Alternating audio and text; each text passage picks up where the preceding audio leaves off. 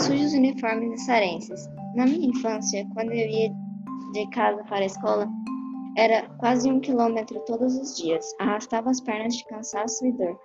Na volta da escola, meio-dia e alguns minutos, estávamos sempre com um trem parado cercando nosso caminho. O trem que estava parado esperando o outro trem, que vinha mão contrária e trocava de posição para continuar a viagem carregado de carvão, demorava alguns minutos, quase horas, para trocar o trilho para seguir, um para Tubarão e outro para Criciúma. Esfomeados, tínhamos pressa para chegar em casa. Os meninos, sempre mais aventureiros, nos convenciam a atravessar pulando os vagões. Essa aventura deixava a marca de preto no branco do uniforme. Quando chegávamos em casa, apanhava da mãe, por ter sujado o uniforme. Naquela época, os trens eram muito mais elaborados. Eu morava atrás da churrascaria que se chamava Casa Branca.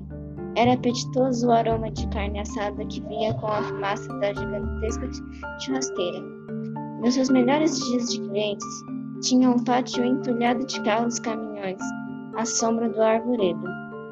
Às vezes escapávamos para ir à churrascaria pedir um chiclete ping-pong e a tia Júlia nunca negava bons tempos aqueles. Conheci um senhor que era chamado de Manuel Mentiroso porque ele contava histórias e a gente nunca sabia se era verdade ou mentira.